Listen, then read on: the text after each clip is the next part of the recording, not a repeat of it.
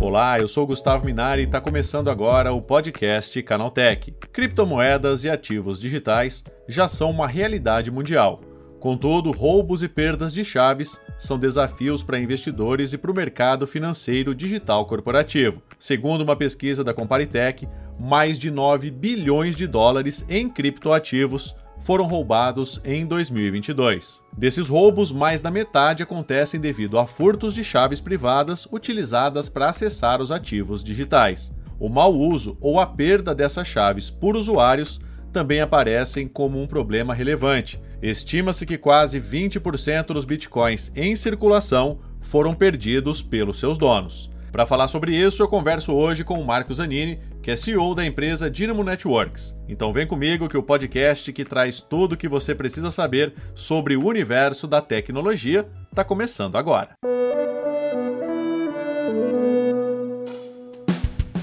Olá, seja bem-vindo e bem-vinda ao podcast Canaltech, o programa que atualiza você sobre tudo o que está rolando no incrível mundo da tecnologia. Não se esqueça de seguir a gente no seu aplicativo preferido para receber sempre os episódios novos em primeiríssima mão. E é claro, aproveita para deixar uma avaliação para a gente por lá. Diz aí o que você está achando do podcast Canaltech. Combinado? Então vamos ao tema de hoje.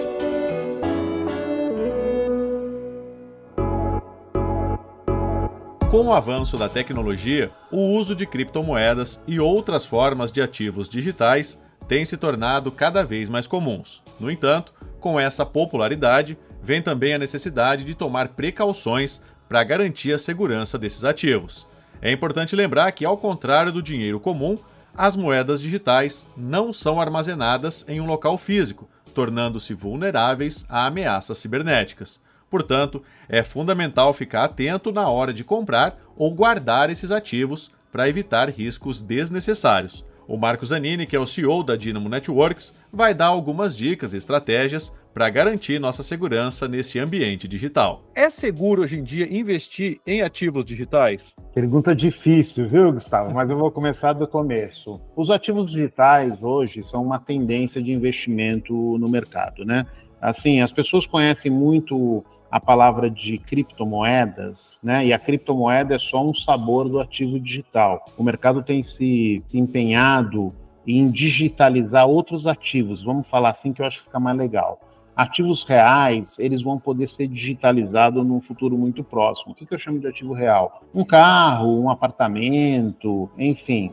E isso vai ser uma transformação muito profunda no mercado de crédito, na nossa opinião aqui. Mas voltando na, no cerne da tua pergunta, então existe um processo tecnológico que você pode implementar mais segurança. E a segurança tem a ver com uma série de processos, né, que vai desde a autenticação do usuário que vai fazer a, a transação com aquele ativo digital, passando também pelo processo interno, né, de gravação desse ativo digital, é, nos blockchains, que são os novos bancos de dados do mercado, né, com apelos de segurança.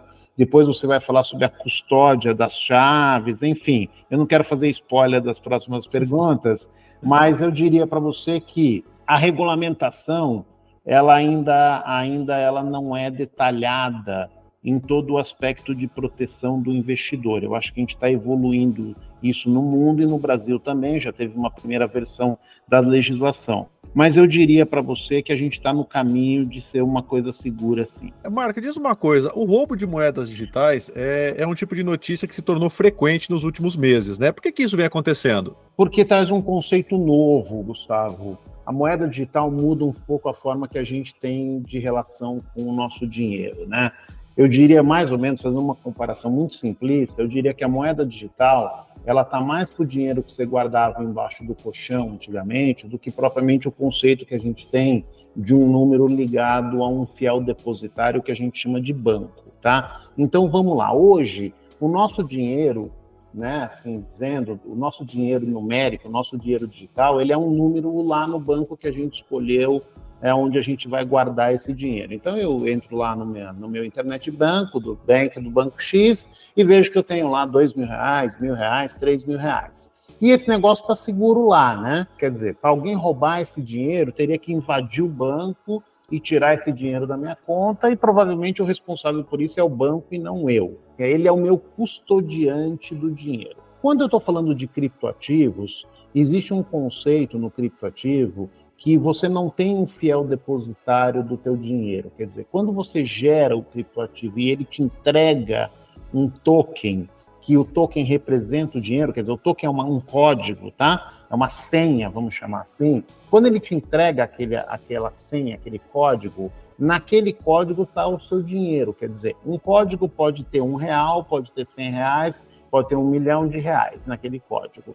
E o custodiante do código é você mesmo, é você dono do dinheiro.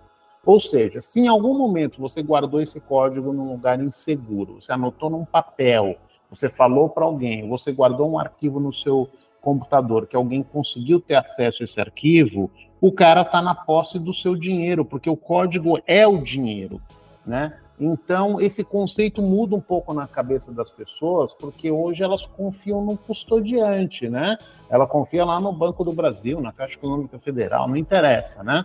É, ela é um custodiante, então a responsabilidade está lá. E na criptomoeda é muito comum que o próprio dono do dinheiro seja o custodiante e isso traz um risco adicional. Agora, dá para se proteger? Né? A pessoa que está pensando em investir em criptoativo, ela tem como se proteger dessas fraudes, desses golpes? Como é que funciona isso, Marco? É, então, boa pergunta também. Existe. Eu, eu, vou, eu, vou só, eu vou só me concentrar em dois pontos importantes, tá?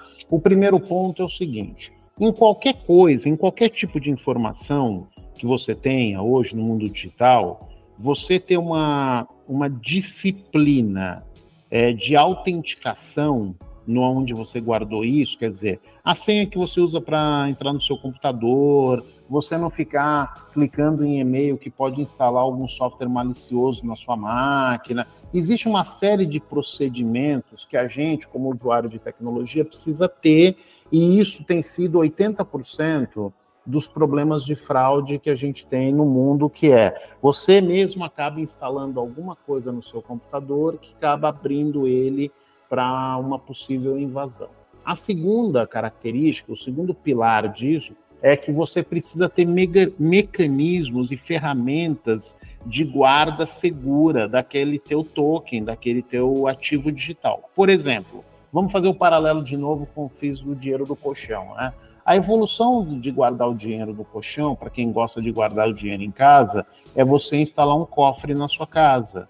Né? Você quebra a parede ou põe dentro do armário, enfim, cada um gosta de um sabor, mas você vai lá e põe o dinheiro no cofre. Para alguém pegar o seu dinheiro, não basta levantar o colchão, ele vai ter que descobrir qual é a senha do cofre, vai ter que arrombar, enfim. No mundo digital, idem. Existe o conceito de cofres eletrônicos, de cofres digitais, quer dizer, ferramentas que você usa, tecnologias que você usa para guardar esse token, essa informação do seu dinheiro em algum lugar seguro, não sendo você colocar lá numa pasta do seu computador escrito dinheiro, né? E você colocar tudo lá dentro. Então, a resposta é sim, tem formas de fazer isso mas passa por um processo de reeducação das pessoas na relação com a tecnologia. Deixa eu fazer um comentário com você muito que eu sempre uso como exemplo. Segurança de informação é uma coisa muito complicada pelo seguinte. Vamos fazer um paralelo com o mundo real. Você vai no shopping num, num dia qualquer e assistir um filme no cinema, você para seu carro lá no, no estacionamento do shopping e vai no cinema. Quando você volta,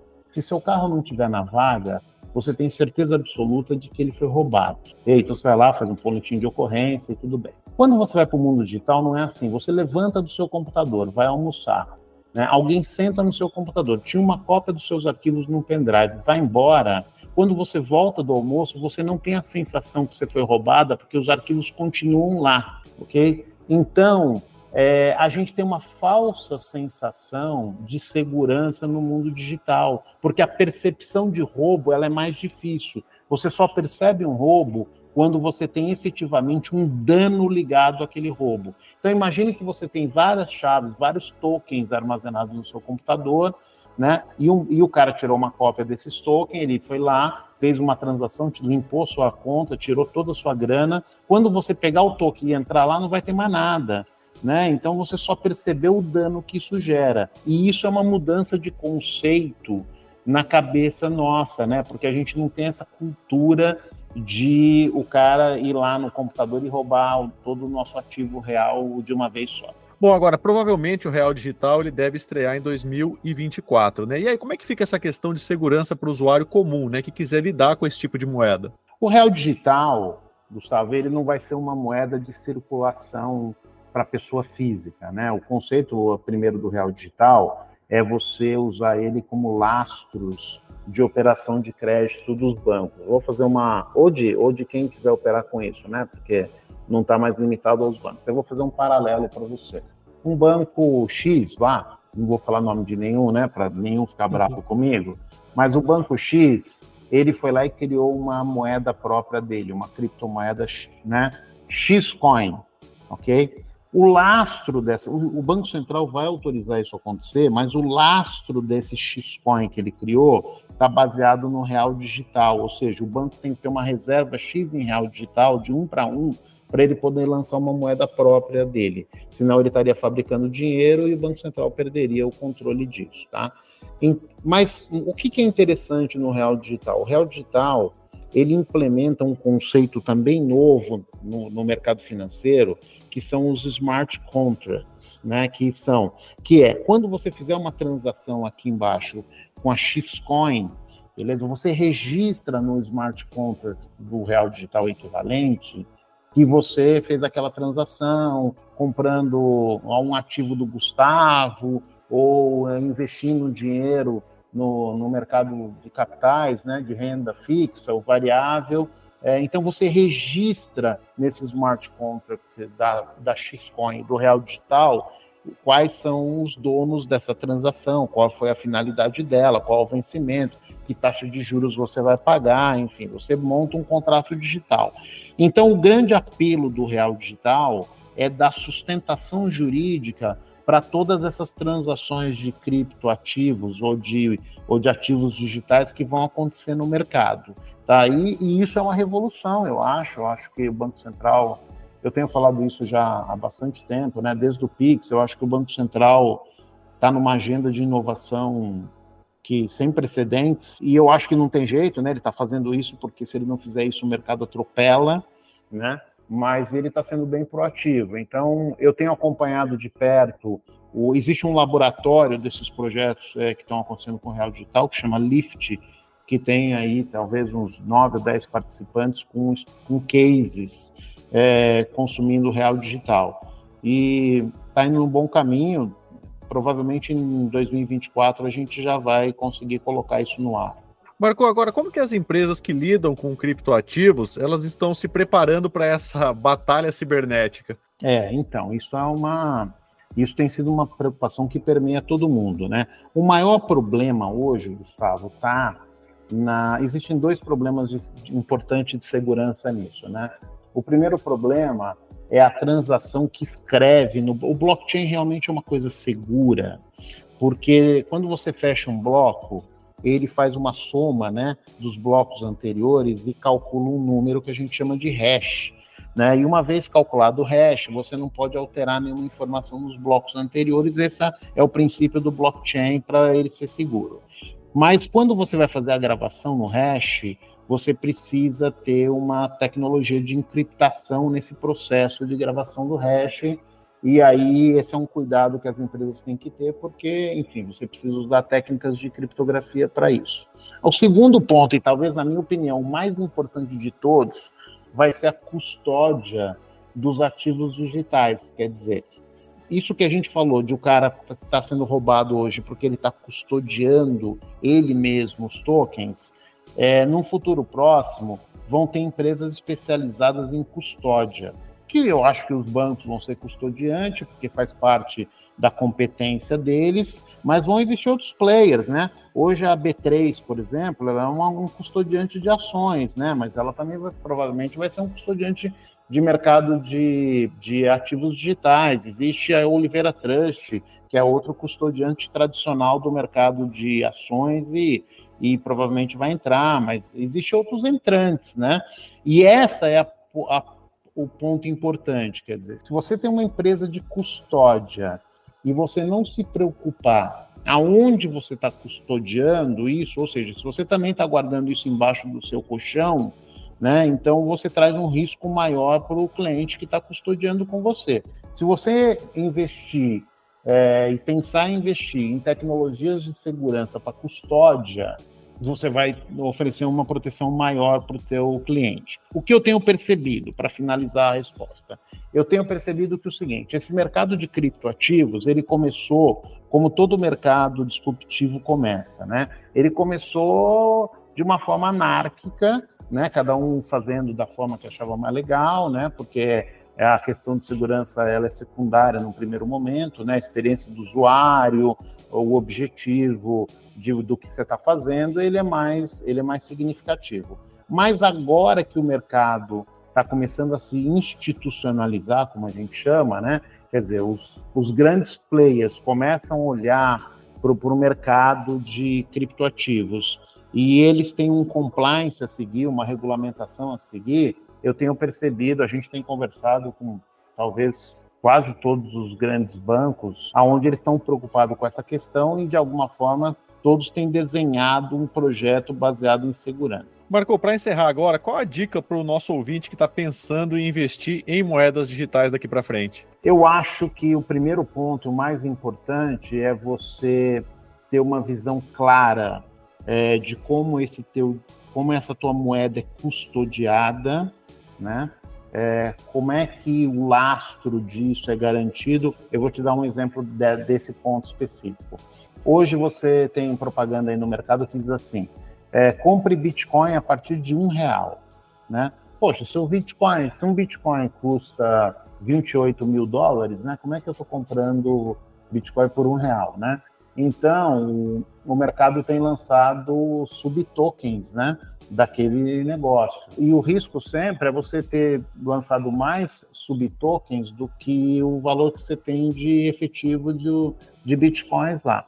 Então é importante, eu acho que para o investidor hoje, que vai investir né, o dinheiro dele, todo o dinheiro é sagrado, né? Porque foi difícil ganhar, ele precisa olhar quem é, aonde ele está pondo o dinheiro dele, como é que o cara custodia, se ele quiser fazer uma portabilidade de chave dele, como é que ele faz isso? Ah, eu não estou mais querendo ter no, no, no, provedor A e quero ir para o provedor B, né? Se você pode fazer essa, a gente chama isso de intercâmbio, né? É, de chaves. Então ele precisa olhar um pouco o conceito de como ele pode sair, resgatar o dinheiro dele para que não aconteça o que tem acontecido, né? O cliente deixa custódia do token dele com o próprio fornecedor do, do investimento, e aí um dia o investidor acorda fechado, vira uma quitanda, e ele não tem mais acesso aos tokens dele, né? O último case que a gente tem é FTX, quer dizer, muita gente perdeu dinheiro nisso porque sequer o cara tinha o token dele, né? Então, você ter essa, esse controle, essa visão, entender o mecanismo de como isso funciona e saber como você pode resgatar em algum momento de problema o seu dinheiro é uma coisa importante. Tá aí, esse foi o Marcos Zanini, que é CEO da Dynamo Networks, falando sobre como podemos nos manter seguros na hora de comprar moedas digitais. Agora se liga no que rolou de mais importante nesse universo da tecnologia no quadro Aconteceu Também.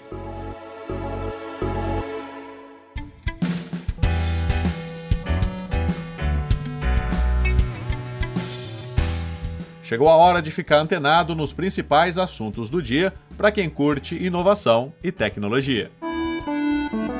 No mundo de ataques cibernéticos, roubos de celulares ou simples falhas de equipamentos, a realização de backups de fotos e dados é essencial para manter memórias e informações importantes seguras.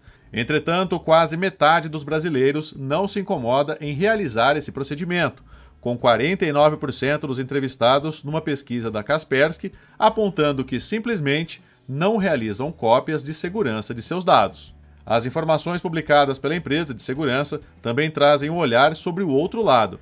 Entre os entrevistados, 44% afirmaram que possuem cópias de segurança do conteúdo de seus celulares, enquanto 41% disseram fazer backups dos dados no PC. Os números concordam com o que foi observado em todo o mundo, com uma média global de 47% dos usuários afirmando que realizam o procedimento. O ministro da Fazenda, Fernando Haddad, afirmou que os sites de apostas online serão tributados pela Receita Federal. Segundo o ministro, a previsão é que sejam arrecadados valores entre 12 e 15 bilhões de reais. Haddad afirma que não é justo não tributar uma atividade que muitas pessoas nem concordam que exista no Brasil. Ele afirma que, visto que os sites estão presentes na internet, cabe ao órgão federal cobrar os impostos. Os sites e aplicativos de apostas esportivas online seguem num crescimento acentuado no Brasil, onde o mercado das bets já foi legalizado, mas segue sem regulamentação das atividades. Os tributos seriam arrecadados através de uma taxa sobre os ganhos das empresas e outra sobre os ganhos do apostador. O governo ainda exigiria licenças em que uma empresa teria que pagar um valor específico para poder operar.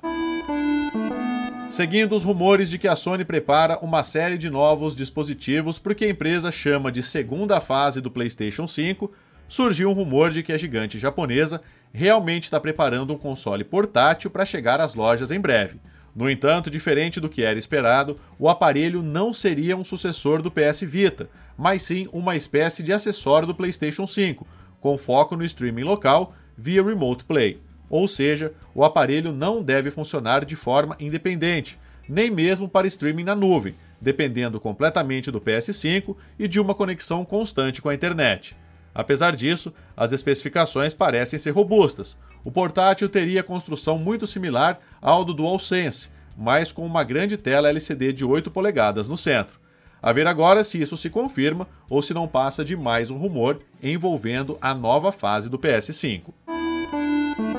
Para Bill Gates, interromper o desenvolvimento de inteligência artificial não resolverá os desafios da tecnologia. Em entrevista à agência Reuters, o fundador da Microsoft acredita que é melhor focar em descobrir novas formas de usar os modelos do que pensar em como essa interrupção internacional funcionaria.